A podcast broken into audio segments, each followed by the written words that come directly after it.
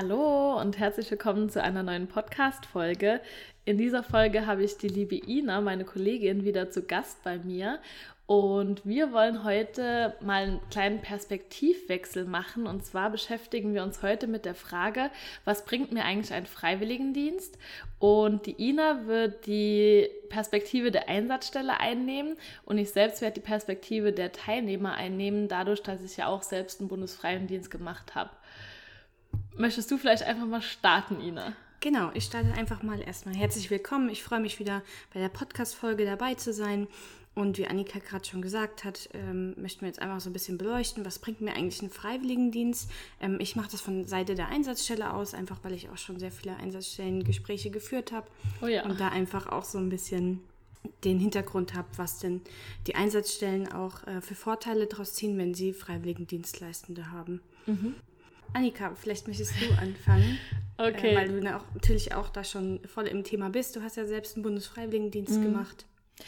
Ja, bei mir war es eigentlich so damals, der Grund, weswegen ich einen Bundesfreiwilligendienst gemacht habe und mich dafür entschieden habe, war in erster Linie eigentlich diese Praxiserfahrung. Also in den Beruf reinzuschnuppern, mhm. Erfahrungen zu sammeln, wie ist es eigentlich mit Kindern, die eine Beeinträchtigung haben, ich war ja in einem integrativen Kindergarten, zusammenzuarbeiten und auch zu gucken, ist das auf Dauer was für mich? Weil wenn ich ein Praktikum gemacht hätte, hätte ich das vielleicht ein, zwei Wochen gesehen. Und für mich war im Bundesfreiendienst auch ganz wichtig, damals zu sehen, okay, ist es auch über längere Dauer etwas für mich mit diesen beeinträchtigten Kindern oder in dem Moment hatte ich ja auch in anderen Einsatzstellen hospitiert noch, mit den beeinträchtigten Menschen zu arbeiten. Und das war für mich mit der größte Punkt, wo ich sagen würde, das hat mir auch am Freiwilligendienst am meisten gebracht, diese praktische Erfahrung und dabei aber auch andere Leute kennenzulernen. Mhm. Also ich glaube, das sollte man halt auch nicht unterschätzen, wie viele andere Perspektiven man dadurch bekommt. Durch jetzt andere Praktikanten, die vielleicht gerade im Anerkennungsjahr sind, wenn ich jetzt mal für den Kindergarten spreche, oder auch durch die Erzieher und wie viele Kontakte man dann knüpfen kann. Und ich glaube auch, dass das für die Einsatzstellen immer sehr viel wert ist, weil die in diesem Jahr ja auch die Teilnehmer extrem kennenlernen können. Genau, also das ist auch was, was ich von Seiten der Einsatzstelle einfach rückmelden kann, ist, dass es einfach ein ganz wichtiger Punkt ist, dass man die Freiwilligen bzw. die potenziellen Auszubildenden oder dualen Studenten mhm. einfach schon mal kennenlernt und weiß, okay, das harmoniert gut, das passt einfach auch äh, menschlich und von der Arbeitsmoral Moral her. Und das ist einfach super, das in einem Jahr kennenzulernen, auch einfach in einem, in einem Rahmen wie in einem Freiwilligendienst, weil das einfach nochmal schön zu sehen ist, da ist dieser Druck nicht ganz, also es ist kein, kein Ausbildungsdruck dahinter. Mhm. Es gibt in dem Moment ja keine Berufsschule. Es gibt die Seminare, die ziemlich offen gehalten sind, wo es auch keine Klausuren gibt oder dergleichen. Und das ist einfach nochmal eine schöne Atmosphäre, um einfach sich auch kennenzulernen. Mhm. Jetzt, wo du es gerade nochmal angesprochen hast, auch gerade dieses keinen Druck haben. Das hat gerade bei mir direkt angeschlagen, weil das war schon mit so einem Punkt auch, weil ich auch ein Jahr mal nicht lernen wollte. Ich bin danach ja studieren gegangen, bin auch in den sozialen Bereich gegangen. Das bedeutet, mein Berufswunsch wurde im Verlauf des Jahres schon extrem gefestigt. Das sehe ich als sehr großen Vorteil an, auch weil ich an der Uni bereits wusste, okay, da und da kann ich ein Praktikum machen, so läuft es ab. Ich hatte schon sehr viel Erfahrung, was ich dann mit der Theorie verknüpfen konnte. Dadurch ist mir die Uni auch ein Stück weit, würde ich sagen, einfacher gefallen in manchen Punkten aber auch in diesem Jahr wirklich keinen Druck zu haben. Die Seminare waren für mich super cool, weil ich andere Teilnehmer kennengelernt habe, zu denen ich zum Teil heute noch Kontakt habe. Wir hatten eben schon im Vorgespräch uns kurz unterhalten, das ist jetzt schon mittlerweile sieben Jahre her, mein Freiwilligendienst. Und doch habe ich immer noch Kontakt zu, zu unterschiedlichen anderen BFD-Lern, was auch enorm gewinnbringend ist. Und die dann auch zu halten und da auch mal die Erfahrungen zu hören, das war für mich in den Seminaren ein sehr bedeutender Punkt. Auch zu sehen, okay, wie ist es bei anderen Teilnehmern? Man hat ja dann noch mehr Einblicke bekommen, sei es jetzt, ähm, wenn andere FSJler oder BFDler mit Senioren zusammengearbeitet haben oder in Schulen waren, da hat man einfach nochmal andere Einblicke bekommen. Und ich hatte so das Gefühl, ich habe so ein Rundumbild erhalten von diesem sozialen Beruf, was natürlich den Berufswunsch im Endeffekt extrem gefestigt hat. Ja, ich finde, das ist ein wichtiger Punkt, den du gerade angesprochen hast, Annika. Das ist natürlich auch für die Einsatzstellen immer schön, wenn natürlich dann die äh, Freiwilligendienstleistenden auch eine Ausbildung beginnen oder dergleichen und einfach auch die, die Abbrecherquote nicht so hoch ist. Ja. Weil, wie du gerade gesagt hast, du hast so einen Rundumblick bekommen mhm. und weißt, worauf du dich einlässt. Und das ist im sozialen Bereich auch immer ganz wichtig, dass man wirklich weiß, mhm. schaffe ich das mental? Ist das was für mich persönlich? Und sehe ich mich da auch einfach in zehn Jahren noch oder beziehungsweise bis zum Ende meines Arbeitsalltags? Mhm. Ich glaube auch gerade, dass die Schulen, je nachdem, was für eine Ausbildung man danach machen möchte, oder duales Studium, normales Studium, ist ja alles möglich, das halt auch anerkennen, gerade dass diese Abbrecherquote geringer ist. Ich kann mich noch daran erinnern, als ich mich dann an der Uni beworben habe, habe ich meinen freien Dienst auch anerkannt bekommen und mein NC wurde dadurch gehoben. Also ich hatte in dem Moment einen besseren NC und ich glaube, der Hauptgrund, weswegen Universitäten oder auch unterschiedliche Schulen für das Anerkennungs-, äh, für das Vorpraktikum für die Erzieherschule das Anerkennen ist der Grund, dass die Leute dann schon wissen, okay, das möchte ich machen, das ist der Bereich, in den ich gehen will und dadurch auch nicht abbrechen oder weniger Leute abbrechen und halt auch schon diese praktische Erfahrung mitbringen, die halt einfach Gold wert ist in dem Bereich. Genau, und gerade so in Bezug auf die praktische Erfahrung, da ist es natürlich auch super, wenn man einen Freiwilligendienst gemacht hat und dann in eine Ausbildung beispielsweise direkt startet. Man kennt einfach auch schon zum Beispiel die Bewohner einer mm. Einrichtung für Menschen mit Beeinträchtigung. Ähm, das ist ja einfach auch schön, dass man in ein gewohntes Umfeld kommt, wo man mm. akzeptiert wird, wo man einfach auch schon Aufgaben hat. Und dann fällt einem natürlich auch die Schule viel leichter. Mhm. Und von Seiten der Einsatzstelle kann ich auch zurückmelden, dass es auch immer wirklich schön ist, wenn gerade in einem äh, Kindergarten oder in einem Seniorenheim, wenn da junge Menschen ähm, engagiert sind und einfach auch mal Sachen übernehmen können, die sonst vielleicht auf der Strecke bleiben. Also ich denke da jetzt gerade im Seniorenheim an Spaziergänge beispielsweise mm. mit Bewohnern oder an Einrichtungen mit Menschen mit Beeinträchtigung, dass dann vielleicht auch einfach mal eine AG auf die Beine gestellt werden. Also das ist auch so das, was wir rückgemeldet bekommen, mhm. dass vielleicht äh, die Bewohner wünschen sich eine Fußball-AG, aber es war nie so jemand richtig da, der auch das auffangen kann, der seine Kompetenzen hat.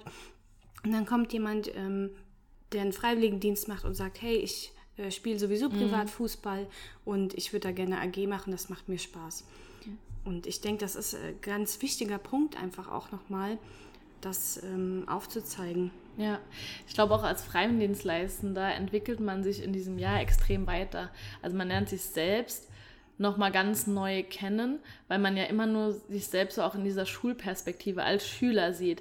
Äh, dieses Lernen in der Schule sitzen und auf einmal kann man seine eigenen Hobbys einbringen, seine eigenen Kompetenzen äh, einbringen, aber auch kennenlernen. Okay, was, was kann ich denn sehr gut auch im Umgang dann mit den Menschen mit Beeinträchtigungen, den Senioren oder den Kindern und welche Stärken habe ich, was liegt mir gut und was ist eher so ein Punkt, wo ich sage, hm, das ist jetzt nicht so mein Bereich, da, das überlasse ich lieber jemand anderem.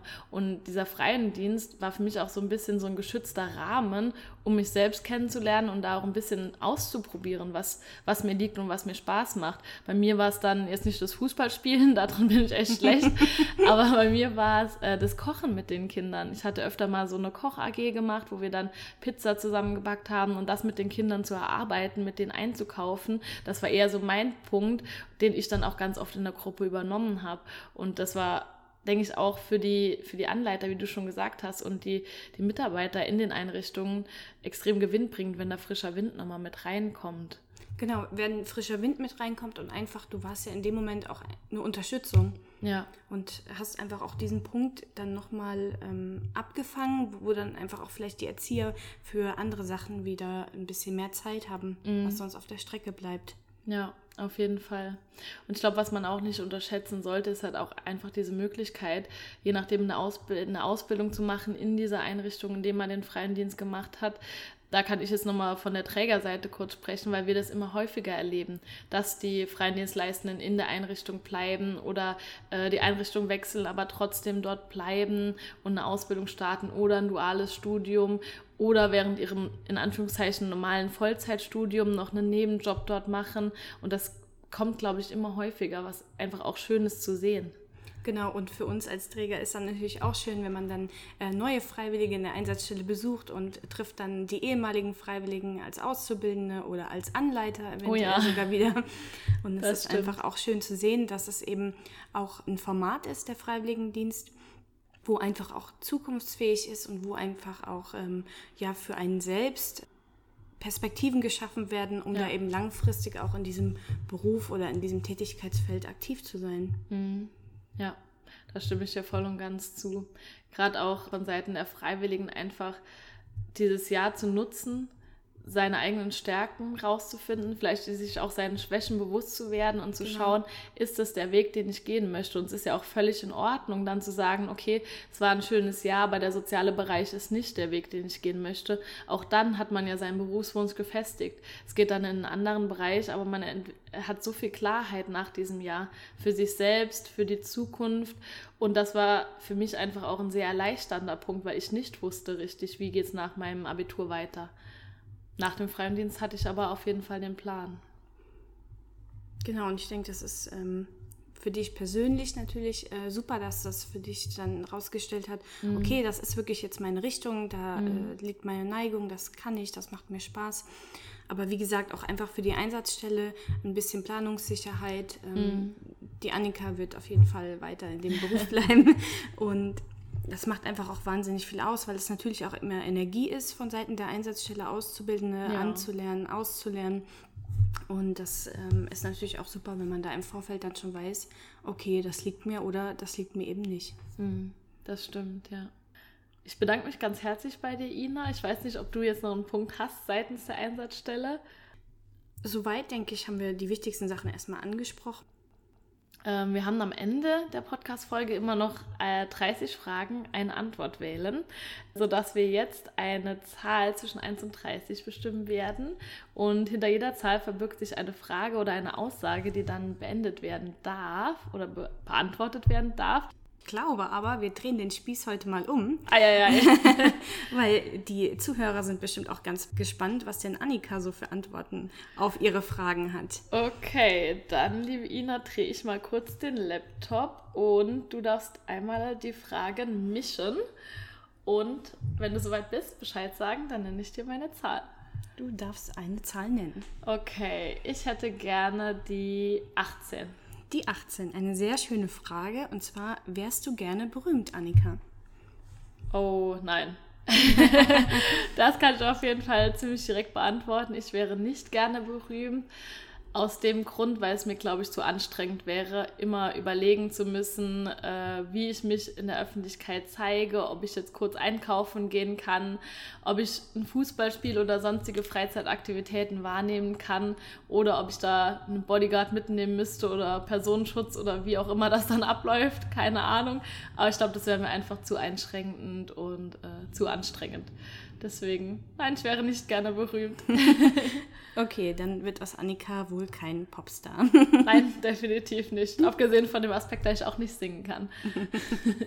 genau, dann äh, bedanke ich mich ganz herzlich bei dir, Ina, dass du die Folge mit mir gemacht hast, dass du dich bereit erklärt hast, die Perspektive der Einsatzstelle einzunehmen. Und wir hoffen, dass euch die Folge gefallen hat, dass äh, ihr etwas für euch mitnehmen konntet und freuen uns natürlich, wenn ihr bei der nächsten Folge wieder mit dabei seid. Genau, ich freue mich natürlich auch dabei gewesen zu sein. Vielen Dank, Annika. Sehr gerne. Bis dann. Tschüss.